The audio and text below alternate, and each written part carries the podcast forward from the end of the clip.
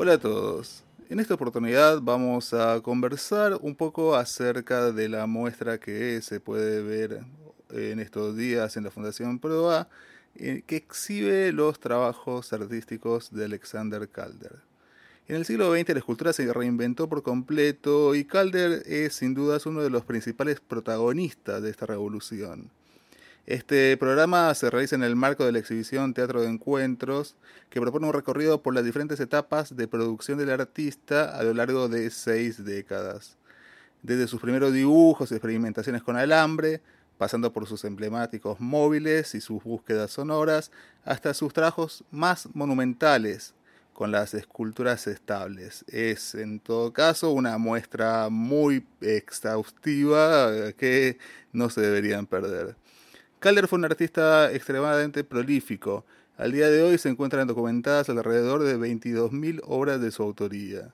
Apasionado por el hacer y explorador incansable, fue muy versátil en su producción, guiado por una intuición estética que desbordó los parámetros de la obra tradicional. Artista e ingeniero, formará parte activa de las vanguardias de las primeras décadas del siglo XX su interacción con una red de artistas y experimentaciones le permitió alcanzar la madurez de su obra y su singular contribución a la historia del arte occidental. Kaller expande sus límites como escultor al incorporar a su proceso creativo exploraciones en torno al movimiento, al equilibrio y la ingravidez. Mediante sus conocidos móviles desafía la escultura como expresión plástica, definida desde siempre por la fuerte presencia de la masa y el peso inertes. Sus obras invitan al espectador a tener una experiencia diferente cada vez. En esta edición de Pro Radio, Eduardo Estupía, uno de los dibujantes argentinos más potentes de la actualidad, nos acompaña para reflexionar desde la actualidad en torno al contexto de Calder, desde las vanguardias europeas hasta las prácticas artísticas contemporáneas que percibieron la influencia de su obra.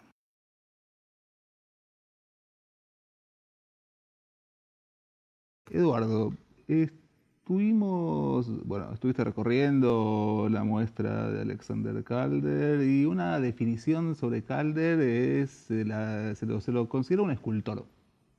Eso eh, complejiza un poco, ¿no? Su, obra y su relación con la obra y su rol en esa obra. ¿Cómo pensás eso? Hace 20, 30 años no hubiera habido vacilación alguna quizás en definirlo como escultor porque más allá de que ya había irrumpido en ese momento el objeto como elemento que disputaba el campo de la escultura, eh, y también habían aparecido modalidades técnicas de la escultura que parecían abrir el campo a materiales no convencionales, consecuentemente a resoluciones espaciales no convencionales.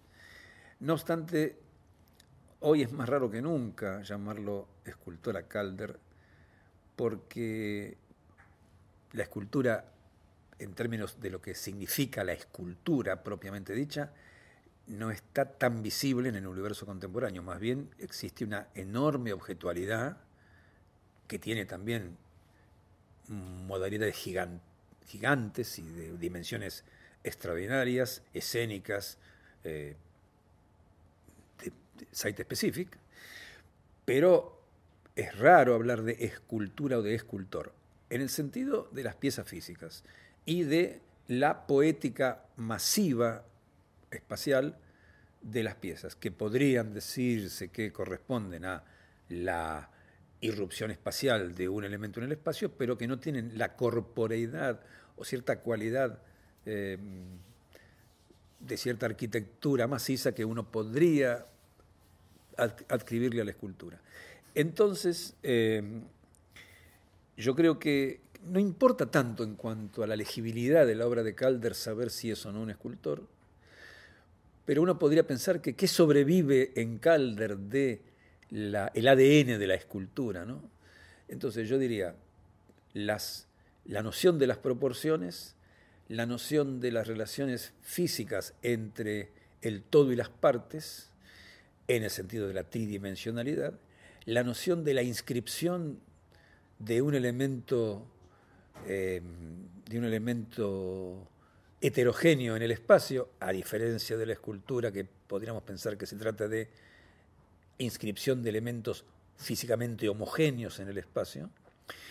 Y y yo diría también la idea de que el objeto crea su propio espacio. En el, caso de Calder es clarísimo y muy evidente el espacio interior, es decir, mejor dicho, el objeto conformado por partes que crea su propio espacio. Eh, por ejemplo, en esta muestra uno ve que las esculturas han sido colocadas en plataformas, por razones obviamente museísticas, de seguridad, de comodidad del público, para que pueda percibirla mejor.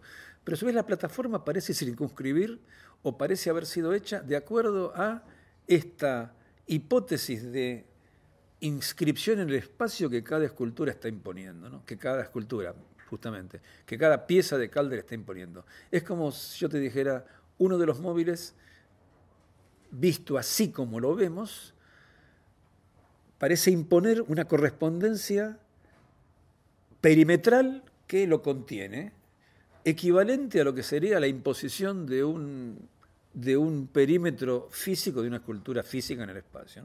Entonces, es como si cada escultura de Calder, cada objeto de Calder estuviera inscrito en una cúpula, en una especie de cúpula invisible que define una superficie perimetral que lo va a contener.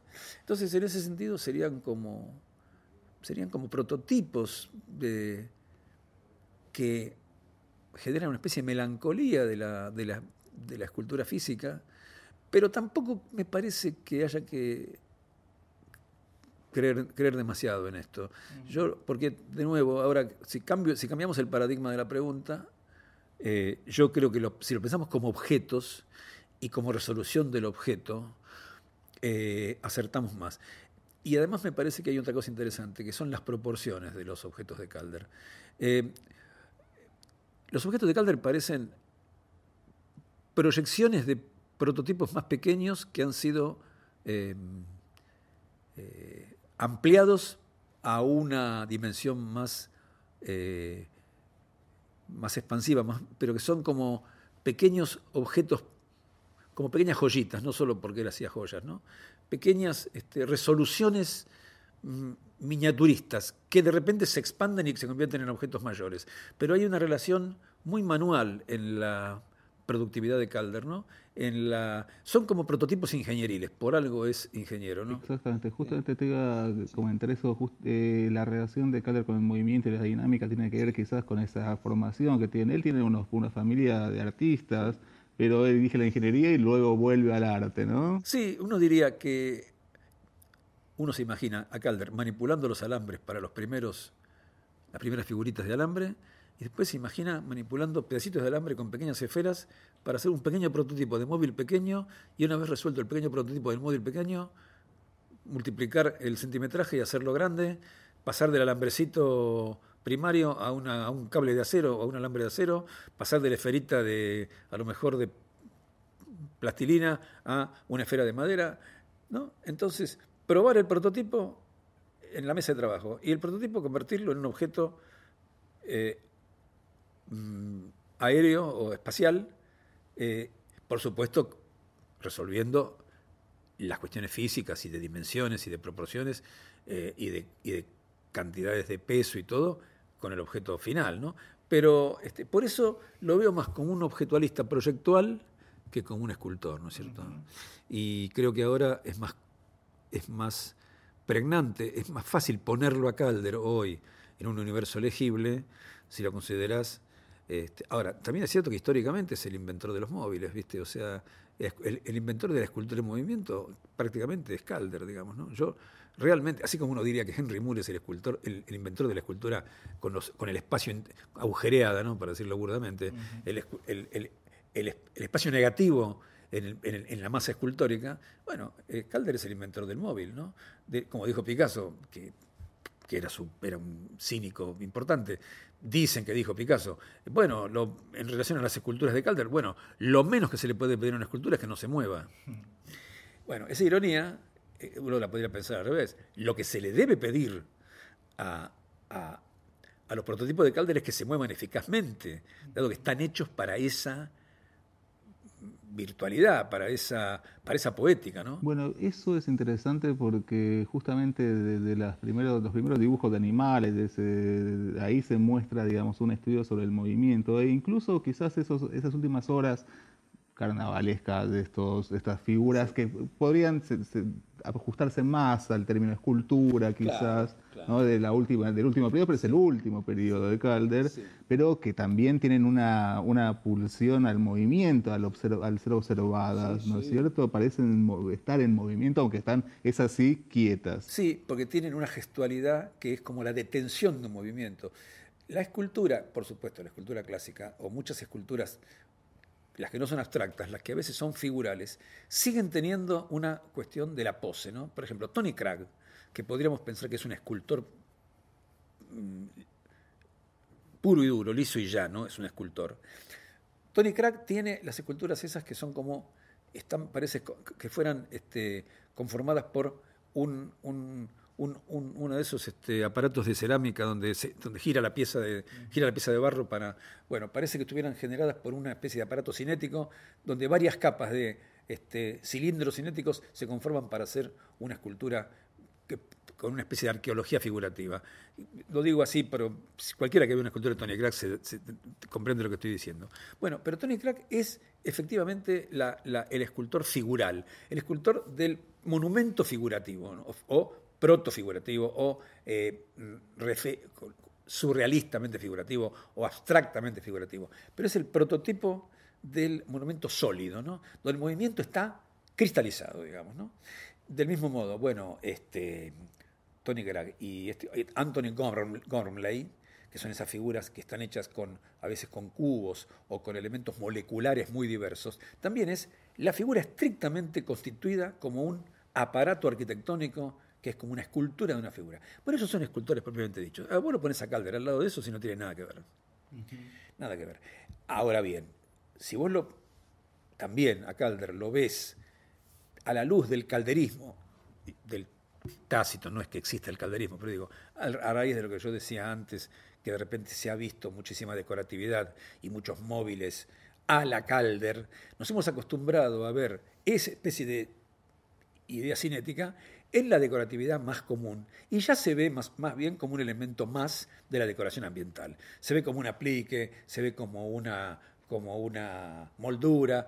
Ahora, una vez visto aislado en una muestra, como en un laboratorio, vos te das cuenta la cualidad espacial específica de esa ausencia de masa que tienen las esculturas de Calder. Ahora, es una ausencia de masa sin que eso les haga perder su presencia espacial, ¿no? No es etéreo. Es un poco como lo hablábamos de Giacometti, que Giacometti es el espacio que comprime a la figura. Bueno, esa compresión se siente. El aire está comprimiendo la figura. Bueno, la escultura de Calder, por la contraria, expanden el aire alrededor, digamos, ¿no? Claro, incluso él lo hace notar cuando le pone un marco a una de esas, de, esos, de, esas figuras móviles, ¿no? Le pone un marco y ahí está ese móvil que confunde finalmente, ¿no?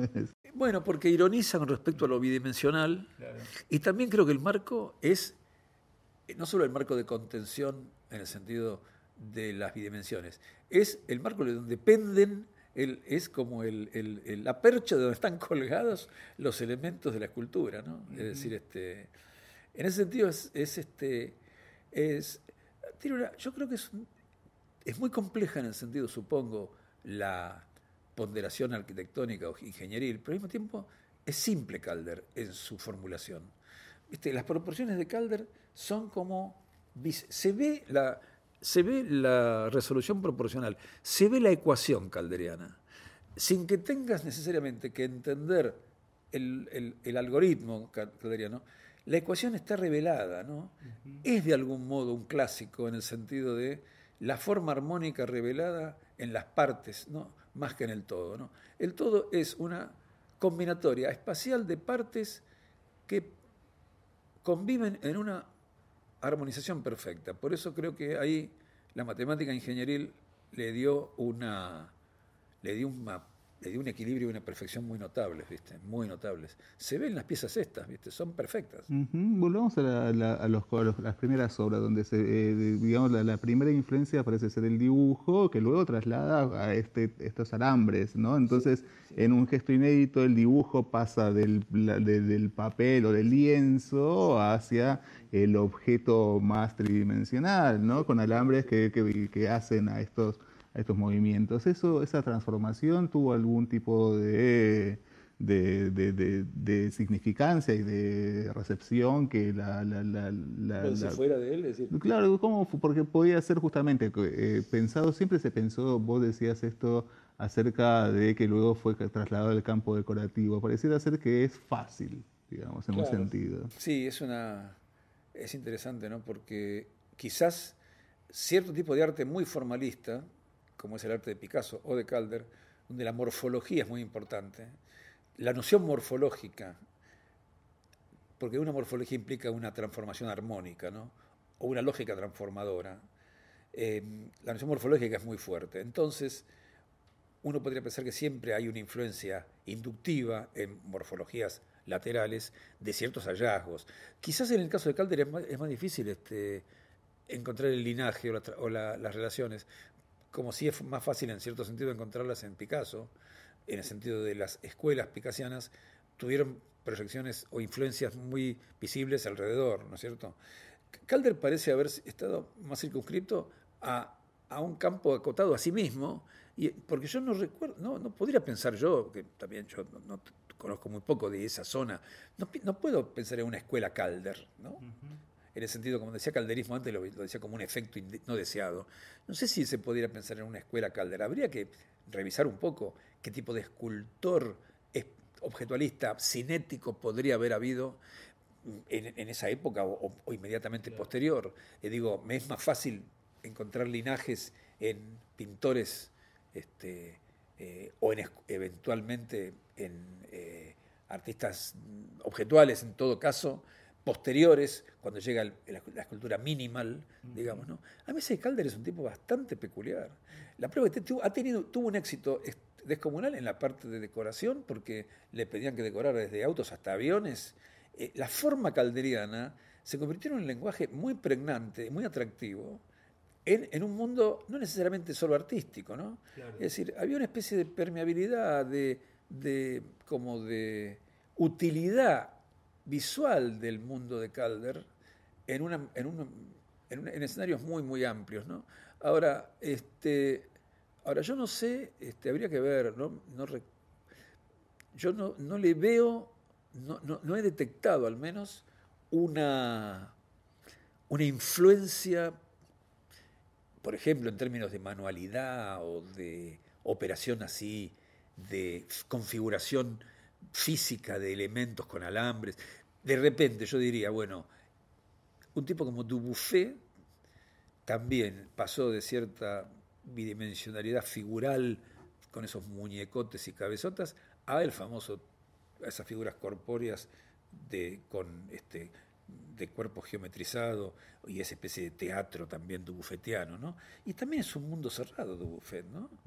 Entonces, cuando digo mundo cerrado, esto no, es la mejor manera de definirlo, pero digo, yo tengo la sensación de que el arte moderno, las influencias fuertes pasan por otro lado. Y después hay islas, hay islotes, ¿no? Tipos que más bien son islas que influyen elípticamente en campos no necesariamente artísticos, porque tienen esa simpleza que te permite resolver problemas de, a lo mejor problemas de espaciales, salteándote los conceptos duros del arte. ¿no? De repente, eh, ya te digo, cómo dinamizar un panel, cómo dinamizar una pared, ¿no? Cómo poner un móvil en una pared, ¿no? más que ponerlo en el espacio. Bueno, pero para eso justamente está esa, esa vieja idea de que para realizar algo sencillo y potente, uno tiene que haber atravesado el conocimiento y la experiencia de toda la complejidad de las obras anteriores para poder reducirla a la expresión sin, sin, sin, ¿no? de esa síntesis. Sí, uno diría, bueno, pero en el caso de Calder, el saber es ingenieril, quizá más que artístico, aunque estudió arte, por supuesto que sí. Yo tengo la sensación de que hay artistas que imponen su propio saber a su propio campo, con mucha prematuralidad, eh, antes que ser artistas que uno, en los cuales uno detecta este, aprendizajes diversos, ¿no? O influencias. Yo creo que hay artistas que generan sus propias influencias, ¿no? Yo creo que Calder, yo te digo, ver estos, estos primeros dibujos o ver un poco las, figuritas en alambre me permite establecer una conexión directa con su etapa inmediatamente posterior por su propia evolución, ¿no? O porque a lo mejor, como vos decís, empezó estudiando una cosa, después, por instancia de los padres, estudió ingeniería, y después volvió a estudiar arte, y después se, se fue a Europa y se contactó con los surrealistas. Ok, por supuesto. Ahora, vos fíjate que las influencias de. Es como si no hubiera recibido influencias iconográficas, hubiera recibido influencias conceptuales. ¿no? Eh, y también habría que pensar si las influencias son justamente de la forma o de la filosofía. De la, Y de la época, de la época, de, los años 20 y de todo ese fulgor artístico y vital, ¿no? Vitalista. Muy vital. Bueno, pero Calder lo es todavía y ha sobrevivido en él cierta vitalidad, cierta frescura, si no fuera una palabra tan, tan marketinera, digamos, ¿no? Pero vos, ves la obra y sentís una respiración, este, una respiración luminosa, digamos, ¿no? la combinatoria de Calder es una combinatoria de mucha dinámica, este, y, y, digamos, este, eh, te propende a que el espectador participe de esa dinámica con su percepción, ni siquiera con su imaginación, ¿viste? No te exige Calder que vos interpretes el lenguaje formal. Te lo comparte, digamos, ¿no? Es un compartimento instantáneo, digamos, ¿no? Y eso se siente mucho ahora cuando el arte contemporáneo más bien es astringente en sentido de que te propone una relación, pero con códigos muy específicos. No es tanto el código instantáneo de la pieza, es o el de la política del arte, o el de la colateralidad de la información, o del contexto, o de la asumición de que eso es arte, aunque para tu idea del arte como espectador no tenga nada que ver con el arte. No importa, eso se impone con una cuota de, este, eh, de, de determinación política que no te deja margen ni siquiera para la duda, te deja margen para la reacción en todo caso. En cambio, Calder me parece que en ese campo donde más bien uno tiene relaciones ríspidas o bien desparejas o, qué sé yo, este, em, poco inductivas con el, con el mundo de mucha objetividad artística, eh, Calder es completamente pregnante, ¿viste? Vos te sentís familiarizado con eso que hace Calder. Bueno, quizás esa, esa influencia surrealista que también tiene una influencia de Lotremont, que decía todo el mundo debe hacer poesía y plantea esto. En un momento su galerista le decía, le tenés que poner firma porque están circulando calders por todos lados. Entonces, ¿Y él qué hace? Pone una firma que luego va variando y constituye la firma como una obra también porque le, impregna justamente una estética propia y muy suya particular. siempre vuelve sobre sí mismo. Pero eh, te digo, inclusive otros artistas, como podían haber sido tipos muy categóricos de un cierto surrealismo objetual, como, como Joseph Cornell. Joseph Cornell, que es extraordinario y que es un tipo de, una desarrollo, de un desarrollo de obra muy masivo y muy como muy, de, muy típico del artista del artista ermitaño y del artista que se podía considerar arte este arte cómo se dice el, el arte ay Dios cómo se llama el arte el arte de los locos, ¿no? Bueno, ponele. Este, Cornell, no obstante, hay mucha objetualidad surreal que cercana a Cornell, ¿no es cierto? Cornell sí puede, podemos decir que comparte una, una, zona objetual hasta con Duchamp, con quien era amigo, pero precisamente cuando se hablaba del linaje, la relación Duchamp-Calder, es muy forzada establecer una relación con Duchamp. No tiene nada que ver la objetualidad de Calder con la de Duchamp. Nada que ver. El, el objeto de Duchamp es más sofisticado en un sentido, quizás, conceptualmente hablando, es más sofisticada la operación de Duchamp y es más sofisticada su construcción objetual.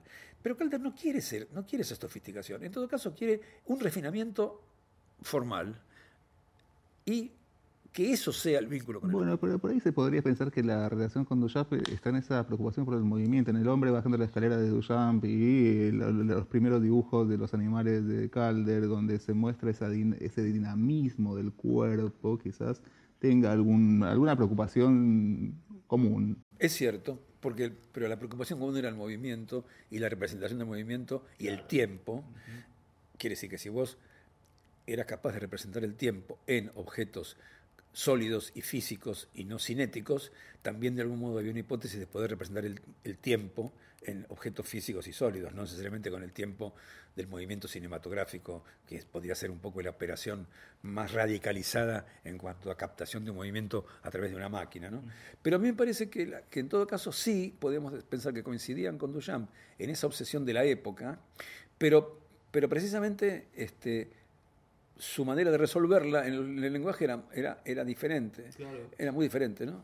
Llamativo, ¿no? Que él dice obras que funcionan, ¿no? Que eh, funcionan. El, que, el verbo funcionar para una obra ya le, le, confiere una, una, una cuestión muy moderna, ¿no? Muy moderna en el sentido justamente de la operación maquinal, de, de, la máquina o de el, dispositivo, ¿no? La idea de dispositivo es muy moderna.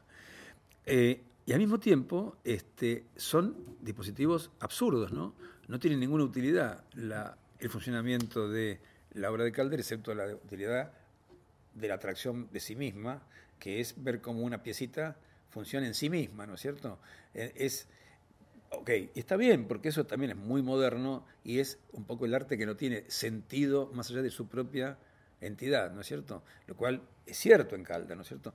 Pero además, es, y es muy peculiar el hecho de que son objetos que se mueven.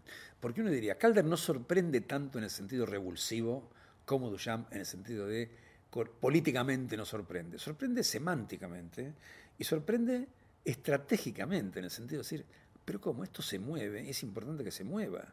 Entonces, un jueguito infantil donde un, de repente un soldadito subía la escalera porque vos lo operabas con dos palitos, ese truco, que era un truco de un jueguito, se convierte en una pieza de arte. ¿no?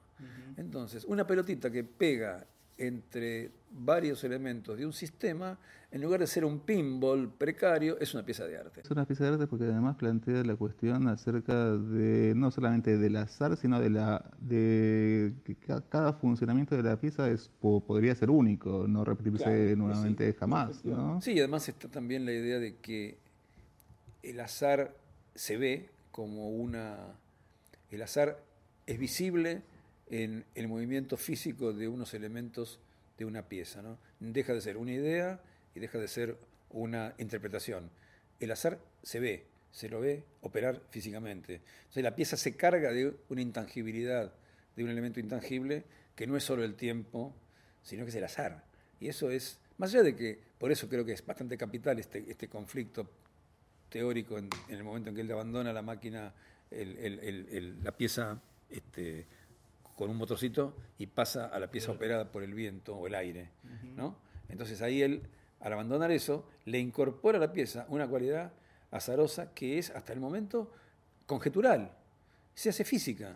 Y que bueno, y que además tiene que ver no solamente, solamente mueve, golpea y además incorpora el sonido, porque también hay piezas que tienen una musicalidad eh, única, que, ¿no? Y la percusión y el modo, sí. Es, e, bueno, ahora también es cierto que es un artista bastante eh, interesante en el modo en que sus piezas tienen una expansión sensible que desmiente la aparente simpleza. Son muy, son significativas. Tienen su misterio las piezas de Calder todavía, ¿no? Mirá que están un poco desgastadas por, como te digo, por el acostumbramiento a, los móviles y al móvil como en las casas de decoración, qué sé yo.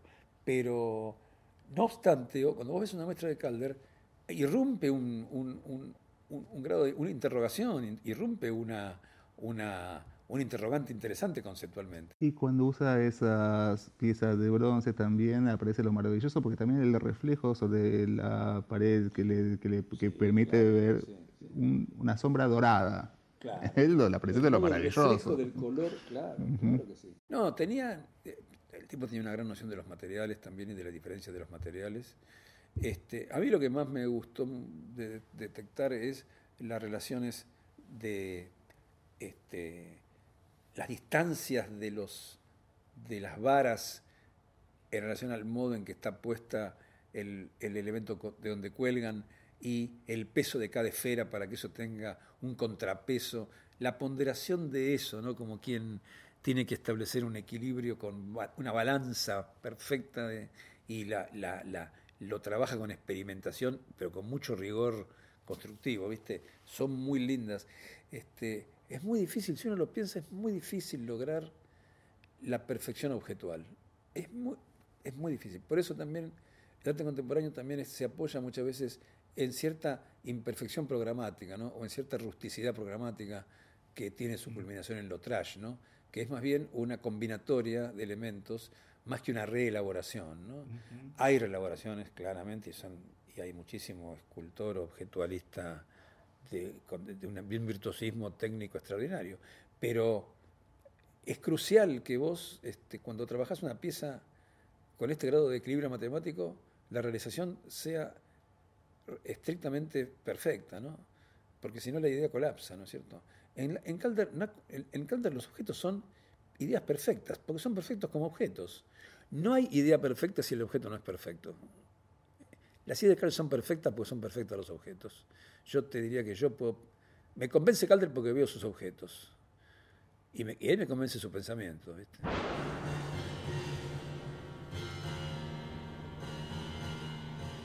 Bien, hemos escuchado entonces a Eduardo Estupía con sus conceptos acerca de Calder y la obra que se puede observar y apreciar en la Fundación Proa en La Boca y espero que hayan podido disfrutar un poco, tal como yo, de esta conversación con un gran dibujante y un gran conocedor del arte contemporáneo y del arte en general. Espero que podamos reunirnos nuevamente pronto para seguir conversando acerca de cosas interesantes.